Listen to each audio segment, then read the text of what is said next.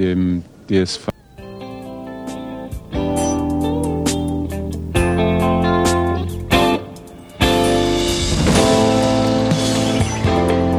NDR 4 Forum 4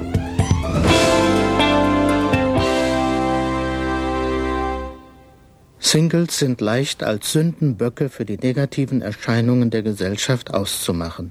Egoistisch, konsumorientiert, kinderfeindlich sollen sie sein. Wer aber Singles über ihr Leben befragt, gewinnt differenziertere Ansichten. Das überwiegend weibliche Phänomen Single ist nicht die Ursache für gesellschaftliche Veränderungen, sondern deren folgerichtige Konsequenz.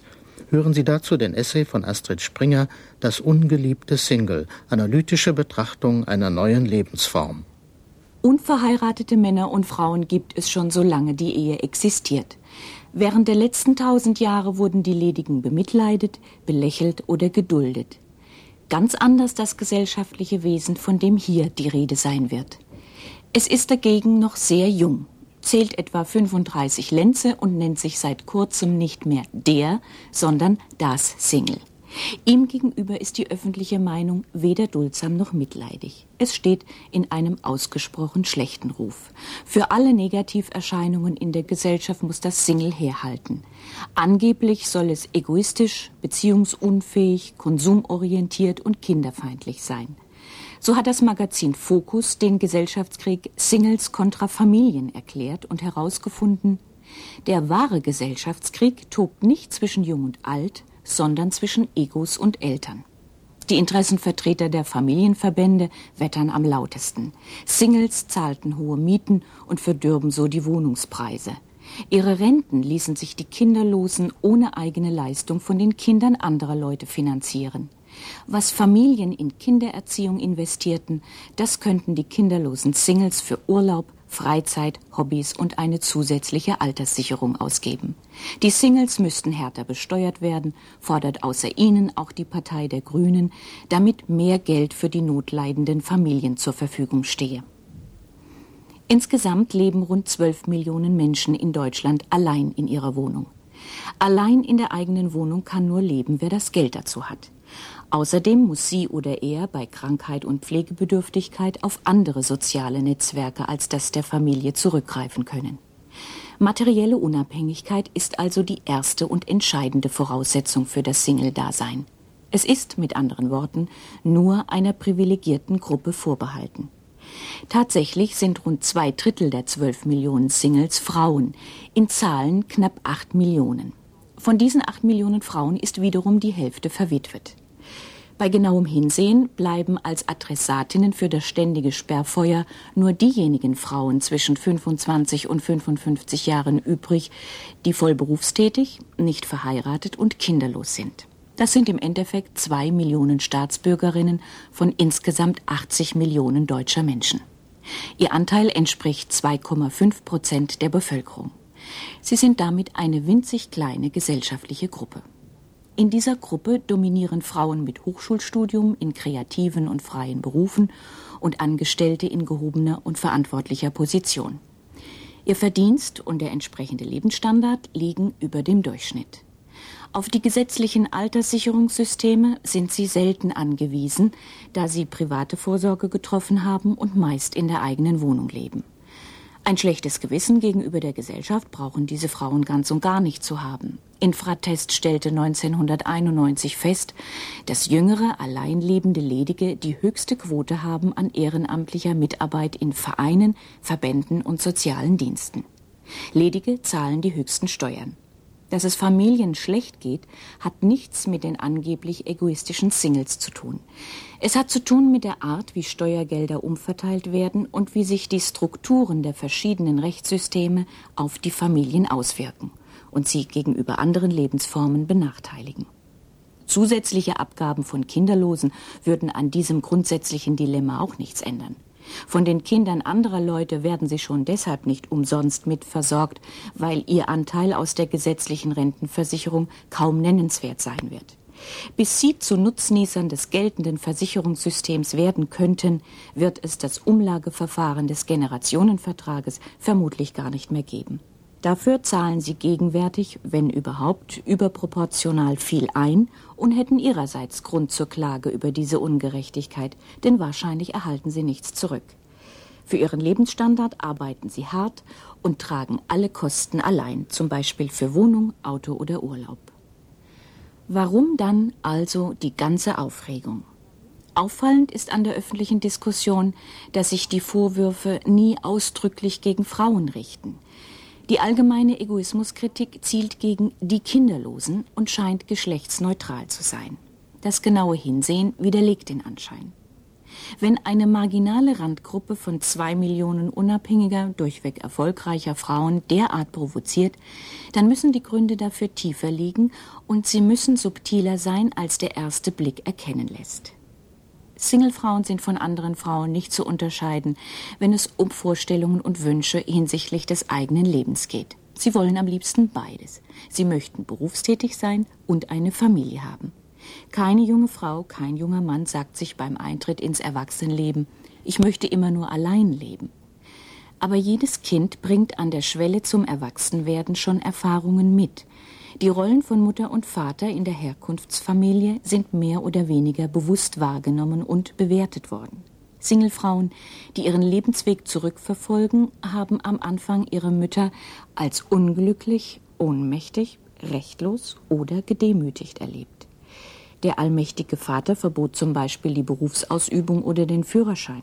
Von den Schwiegereltern im selben Haus gab es ständig Vorschriften und Übergriffe. Im Christentum ist das Verhältnis der Geschlechter mit vielen Hypotheken belastet. Es ist ganz tief von der Vorstellung geprägt, dass Mann und Frau symbiotisch miteinander verschmelzen und dass jede und jeder im Laufe des Lebens ein Paar bildet. Nach römisch-katholischer Vorstellung ist die Ehe unauflöslich. Solange Frauen wirtschaftlich abhängig waren, konnte das Ideal der Liebe alle Widersprüche verschleiern. Es waren jene Widersprüche, die die heute 45 bis 60-jährigen arrivierten Singlefrauen als Kinder selbst erlebt und in der Studentenbewegung diskutiert hatten.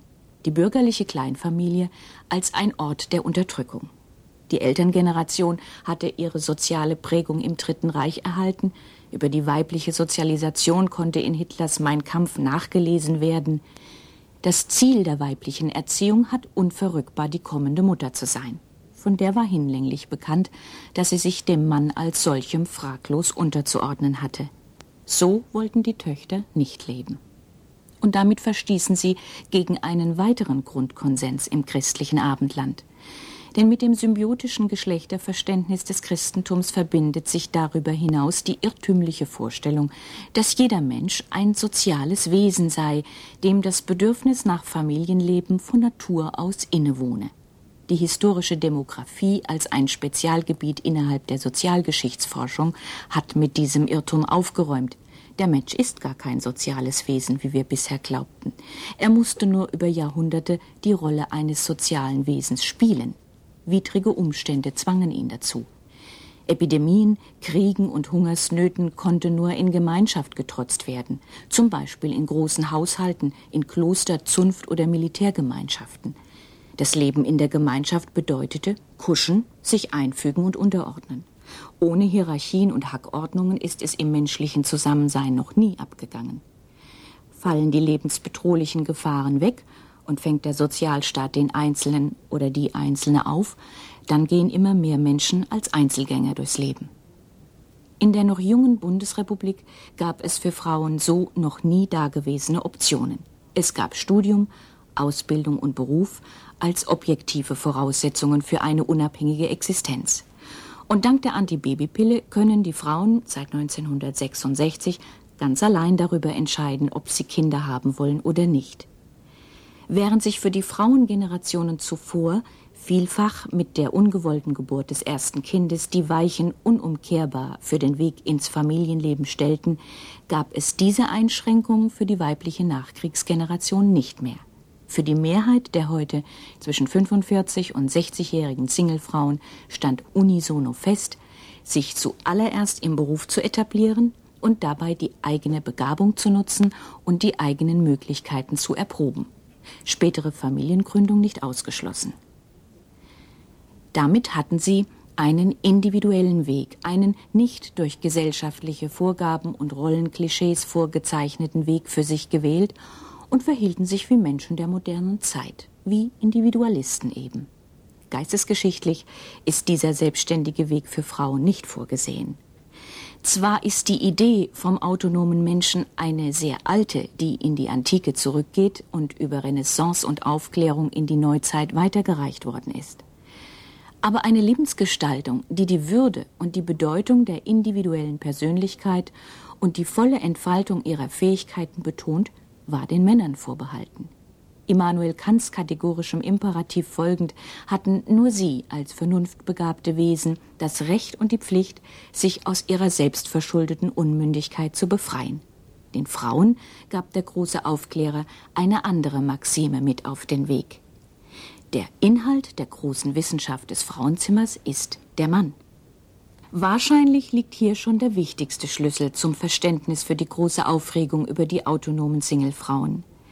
Es ist ihre Anmaßung, für sich ein Recht in Anspruch zu nehmen, das bislang nur Männern zustand, nämlich für sich selbst zu denken und eigenverantwortlich handeln zu wollen. Diese Anmaßung brachte auch im richtigen Leben alles durcheinander, was bislang selbstverständlich war, vor allem im Verhältnis zum anderen Geschlecht. Wie in jungen Jahren üblich hat es auch den Singlefrauen nicht an Liebesbeziehungen gefehlt. Gelebt wurde in Wohngemeinschaften, getrennt oder auch zusammen. Verhütung war selbstverständlich, denn die Prioritäten standen fest. Erst der Aufbau und die Absicherung der eigenen Existenz, dann das Privatleben. Ich hätte es als unzumutbar empfunden, mein Kind jeden Tag in die Kanzlei mitzuschleppen, sagt zum Beispiel eine Rechtsanwältin. In der Lebensphase, in der Familien gegründet wurden und die Kinder auf die Welt kamen, dauerte der Arbeitstag in der Anwaltskanzlei oder im Büro zwölf Stunden und länger. Wurde der eigene Weg durch einen Partner behindert, der den nötigen Freiraum verweigerte oder andere Vorstellungen vom Zusammenleben hatte, dann waren solche Beziehungen schnell beendet. Die unabhängige Frau mit den finanziellen Voraussetzungen dazu, ihr Leben nach eigenen Vorstellungen zu gestalten, war wählerisch geworden. Es gab keinen Grund mehr für Kompromisse. Und noch ein weiteres wurde klar. Symbiose nach christlichem Eheverständnis und eigener Weg schlossen sich aus.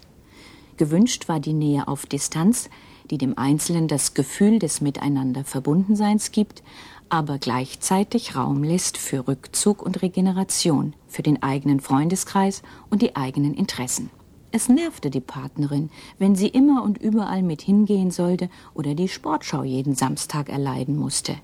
Intime Nähe durfte nicht zur Tyrannei werden. Wer im Beruf gefordert ist, braucht den Abend zur Erholung. Da kann schon ein erwartungsvoller Partner daheim auf der Couch zu viel sein.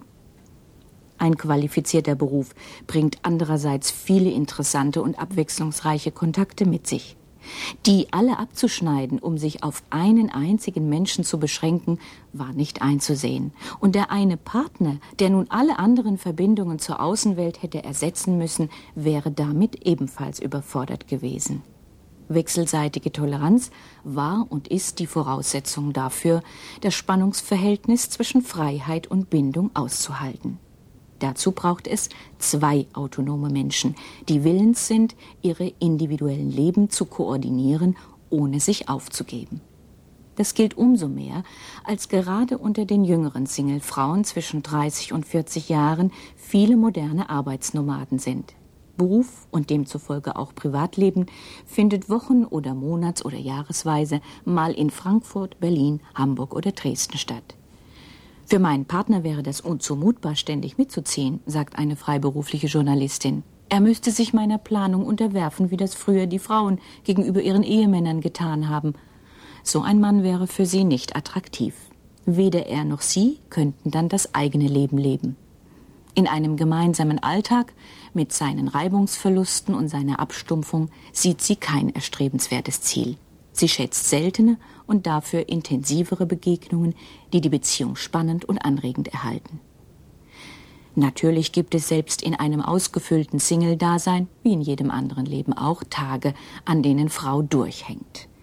Einsamkeit aber, das bestätigt die Mehrheit der Single-Frauen, hat mit dem Alleinleben wenig zu tun. Es ist wohl eher die neidische Projektion jener, die dem Familientrubel nie entrinnen können. Berühmte Künstler wie Leonardo oder Philosophen wie Kant und Leibniz lebten allein. Wer immer mit einem anderen Menschen zusammen ist, ist nie bei sich selbst, sagt Marcel Proust in seinem Romanzyklus Auf der Suche nach der verlorenen Zeit. Individuell kann es ganz verschieden sein, aber Einsamkeit auf Zeit erfüllt ein psychisches Grundbedürfnis des Menschen. Sie fördert die Kreativität und die Spiritualität. Religionsstiftern, Mystikern und Propheten kamen die Erleuchtungen eher in der Wüste als im trauten Familienkreis. Für Erich Kästner war die schlimmste Form der Einsamkeit die zu zweit. Einsamkeit hat nur etwas zu tun mit der falschen Rolle im Leben, postuliert eine junge Singlefrau. Defizite werden anders und ganz unterschiedlich erlebt. Es wird zum Beispiel beklagt, dass es den Begleiter für ein ganzes Leben nicht gibt, der alle Lebenssituationen kennt und immer als Ratgeber zur Verfügung steht. Offenkundig und schmerzhaft wird dieser Mangel dann, wenn die eigenen Eltern alt und pflegebedürftig werden und gerade auch die seelischen Dauerbelastungen allein verkraftet werden müssen, während zum Beispiel verheiratete Geschwister Beistand in ihrer Familie finden. Andererseits hat die prototypische Singlefrau einen großen und guten Freundeskreis, der die Püffe des Lebens abzufedern hilft. Aber es fehlen die Erleichterungen im Alltag.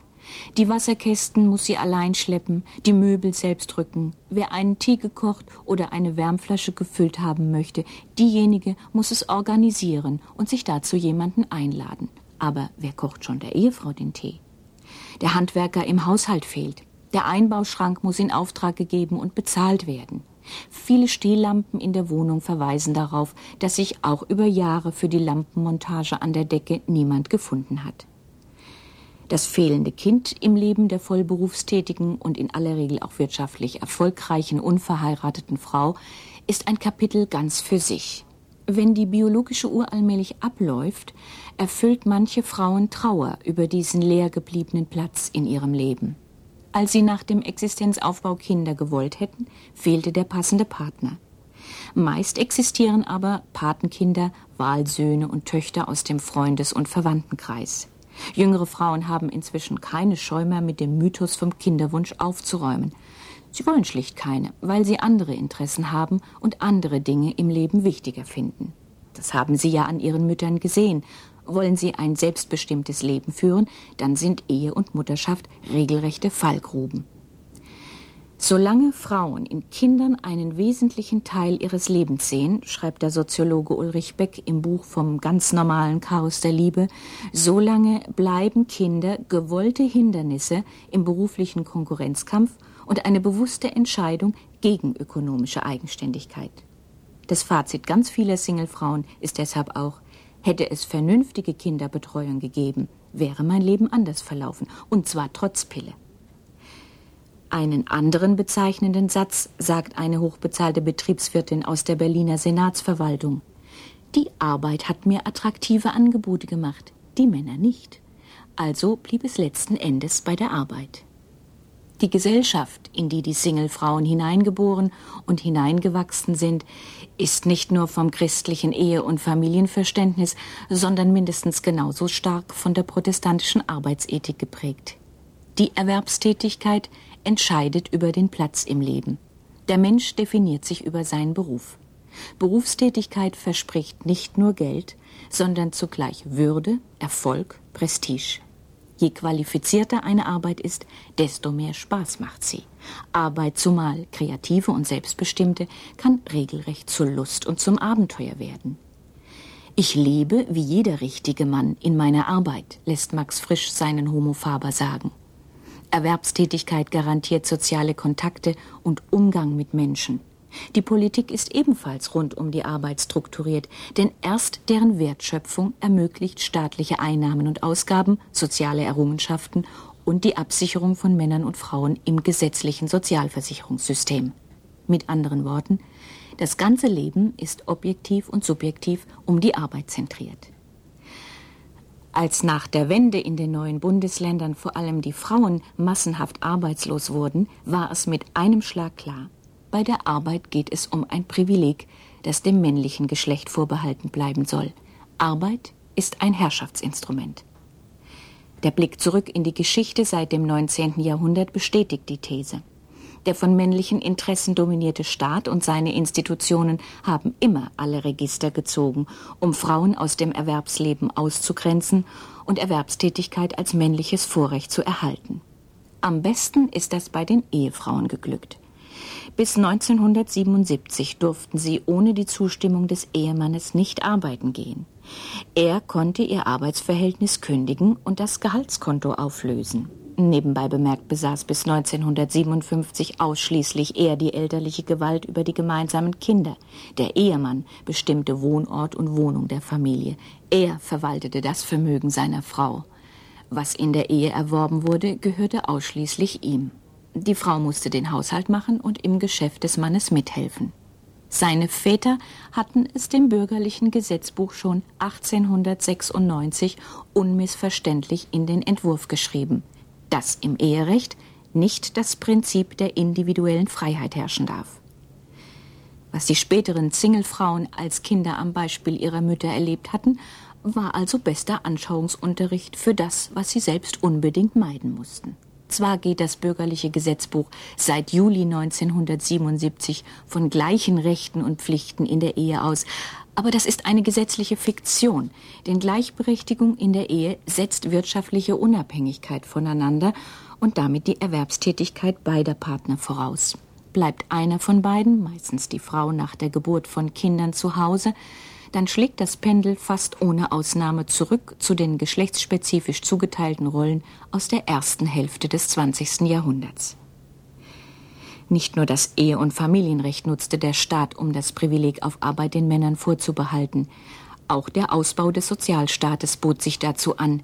Denn mit dem Ausbau des Sozialstaates wurden gleichzeitig die Erwerbschancen verteilt. Es begann gleich zu Bismarcks Zeiten, als die ersten Arbeitsschutzgesetze formuliert wurden. Was zunächst als fürsorgliche und frauenfreundliche Geste erscheint, erweist sich bei genauerem Hinsehen als das Gegenteil. Dass Frauen keine schweren Lasten tragen oder nachts nicht arbeiten durften, wäre in Ordnung gewesen. Merkwürdig ist nur, dass sie mit diesen Verboten von Arbeitsplätzen ferngehalten wurden, an denen es gutes Geld zu verdienen gab, während auf schlecht bezahlten Arbeitsplätzen diese Beschränkungen nicht galten. Beispielsweise war im Krankenhaus Nachtschicht nie verboten. Und die Kranken- oder Altenpflegerin hebt ja auch zentnerschwere Menschen. Gesetzliche Einschränkungen minderten die Einsatzfähigkeit von Frauen und das drückte wiederum den Lohn. Nach dem Zweiten Weltkrieg knüpfte jede soziale Sicherung an die Erwerbstätigkeit an. Das schloss die verheiratete Familienfrau erneut aus dem allgemeinen Sicherungssystem aus. Beispielsweise gewährt das geltende Rentenrecht nur demjenigen eine existenzsichernde Altersrente, der rund 40 Jahre sozialversicherungspflichtig gearbeitet und dabei immer durchschnittlich gut verdient hat. Qualifizierte Schul- und Berufsausbildung wurde für die jungen Frauen nach dem Krieg erst nach und nach zur Selbstverständlichkeit. Für die verheiratete Frau galt das sogenannte Hausfrau-Zuverdienermodell, ausgehend von der Tatsache, dass der Mann als Alleinernährer sowieso das nötige Geld heimbringt. Es zeigt sich beispielsweise im Steuerrecht, in der die Steuerklasse 5 das Ehefraueneinkommen zur Hälfte wegsteuert und die Berufstätigkeit sinnlos macht. Es zeigt sich ebenso an der Teilzeitarbeit, die explizit nur für Frauen geschaffen wurde und niemals, auch nicht bei vollen 40 Jahren, einen existenzsichernden Rentenanspruch bringt. Fatal ist, dass das Hausfrauen-Zuverdienermodell zum Leitmotiv der Lohnpolitik für jede Frau wurde, egal ob sie verheiratet oder ledig ist oder ihre Kinder allein erzieht. Männer haben dagegen immer den Anspruch auf das normale Lohneinkommen des Familienvaters, ganz gleich, ob sie das sind oder nicht. Die Gewerkschaften als die Interessenvertreter des aussterbenden Facharbeiters haben selbstverständlich in allen Verhandlungen darauf geachtet, dass am Status quo nichts geändert wird. Zusammenfassend lässt sich sagen, dass das Rechtsinstitut der Ehe das wirkungsvollste Instrument war, um Frauen als Konkurrentinnen vom Arbeitsmarkt von der Erwerbstätigkeit und damit von der persönlichen Unabhängigkeit fernzuhalten. Die diskriminierenden Beispiele ließen sich bis in die jüngste Gegenwart fortsetzen. Auch die Einführung von Erziehungszeiten beispielsweise diente ausweislich der Beratungen im Rechtsausschuss des Bundestages diesem Zweck. Es bleibt zu fragen, warum es so mühelos gelingt, Frauen über Familie und Ehe von der Erwerbstätigkeit auszugrenzen. Die Antwort ist ebenso simpel wie paradox. Erwerbstätigkeit setzt nämlich Familie voraus. Erwerbstätigkeit als Lohnarbeit braucht die Wohnung, die Familie als Orte des Rückzugs und der Regeneration, die wieder fit für die Arbeit machen. Mit anderen Worten, Erwerbstätigkeit hat die Frauen gleichzeitig befreit und wieder gefesselt. Im Industriezeitalter liegen Berufsausübung und Familie an räumlich getrennten Orten. Die zu verrichtenden Arbeiten wurden von vornherein mit zweierlei Maßstäben gemessen. Die Familienarbeit war unbezahlt, die Berufstätigkeit bezahlt. Wenn sich die unabhängige Singlefrau der Familie als Keimzelle der Gesellschaft, dem staatstragenden Modell, verweigert, dann stellen zwei Millionen solcher Menschen ein kreatives Störpotenzial dar. Das haben die Hüter der Männerprivilegien, die Verteidiger von Ehe und Familie mit feinem Gespür für ihren Machtverlust erkannt. Eine solche Verweigerung begründet und rechtfertigt die große Aufregung, die das Single-Dasein als neue Lebensform von Frauen hervorruft. Völlig harmlos ist dagegen die hier gänzlich vernachlässigte Gruppe der Single-Männer. Die sind auch nicht mehr die Misanthropen von ehedem, die kauzigen Einzelgänger vom Schlag eines Arthur Schopenhauer. Auffallend häufig leiden sie an Verletzungen aus enttäuschter Liebe, die ihnen in jungen Jahren zugefügt wurden. Das lässt sie eine enge Partnerschaft dauerhaft meiden. Dieser Sachverhalt fügt sich gut zu der Ansicht, die im Oktober 1997 die Zeitschrift Cosmopolitan vertrat. Der Junggeselle von heute ist für die Zweisamkeit einfach zu zart beseitet. Sein soziales Umfeld ist deutlich begrenzter als das der alleinlebenden Frauen. Er kommt mit dem Alleinsein insgesamt schlechter zurecht, weil ihm seine Mutter die nötigen hauswirtschaftlichen Kenntnisse nicht beigebracht hat. Sie ging ja davon aus, dass die Schwiegertochter diesen Aufgabenkreis übernimmt. Alleinlebende Männer sind, zum Beispiel nach einer Scheidung, viel schneller bereit, sich wieder in eine Partnerschaft zu begeben, auch wenn die Partnerin womöglich gar nicht passt. Sie sind häufiger krank und Nikotin, Alkohol oder sonst wie suchtabhängig, während alleinlebende Frauen auch im Vergleich mit ihren verheirateten Geschlechtsgenossinnen als die gesünderen dastehen. Zur Gesamtzahl von 12 Millionen Singles kommt noch eine Million Obdachloser hinzu. Es sind überwiegend Männer. Während den mit rund zwei Millionen zahlenmäßig gleich starken Single-Männern jegliches Störpotenzial fehlt, flößen die Single-Frauen Gefühle von Angst und Bedrohung ein. Für den harten Kampf um die Arbeitsplätze von morgen sind sie nämlich besser als jede andere gesellschaftliche Gruppe gerüstet. Wer allein sein Leben meistert, ist psychisch stabiler als andere. In einer vernetzten, globalisierten und schnell sich wandelnden Arbeitswelt sind persönliche Eigenschaften wie hohe Flexibilität, Eigeninitiative, Kreativität, Selbstbewusstsein und Mobilität unabdingbare Voraussetzungen. Diese persönlichen Stärken haben Frauen in ihrem selbstverantworteten Leben zwangsläufig ausgebildet. Immer mehr Frauen erobern sich den Dienstleistungssektor, den Arbeitsmarkt der Zukunft. Wer Anfang der 90er zum Beispiel in Berlin Ost eine Wohnung suchte, traf unter fünf Immobilienmaklern bestimmt vier Frauen an. Eine erfolgreiche Strafverteidigerin bringt das neue Selbstverständnis auf den Punkt, wenn sie sagt, klar bin ich egoistisch und ich habe überhaupt kein schlechtes Gewissen dabei, denn ganz viele Menschen sind mir zu Dank verpflichtet undenkbar, wo das hinführen könnte, wenn plötzlich die Machtverhältnisse auf dem Kopf stünden. Wird die Zukunft die von Frauen beherrschte Singlegesellschaft bringen? Wohl kaum. Die nachwachsende Generation erlebt ihre Mütter schon ganz anders als die Alt-68erinnen. Die Zunahme von Scheidungsanträgen, zu zwei Dritteln von Frauen gestellt, verweist darauf, dass die Krux woanders liegt, nämlich in einem überholten Rollenverständnis von Mann und Frau. Ihren Lebensunterhalt können Frauen heute selbst bestreiten. Gefragt ist der Partner, der sich auch für Familie und Kinder zuständig fühlt und sich dementsprechend nützlich macht. Eine Singlefrau definiert ihren idealen Mann so. Er soll mein Zwillingsbruder und doch ganz anders als ich selbst sein. Prognosen gehen davon aus, dass sich ums Jahr 2020 die Zahl aller Alleinlebenden bei sieben bis neun Prozent der gesamten Bevölkerung eingependelt hat und dann stabil bleibt. Warum relativ so wenig? Ganz einfach. Weil die Sehnsucht und der Glaube an die Liebe das Menschengeschlecht begleiten werden, solange es existiert. NDR 4 mit dem Forum 4. Sie hörten den Essay von Astrid Springer Das ungeliebte Single, analytische Betrachtung einer neuen Lebensform.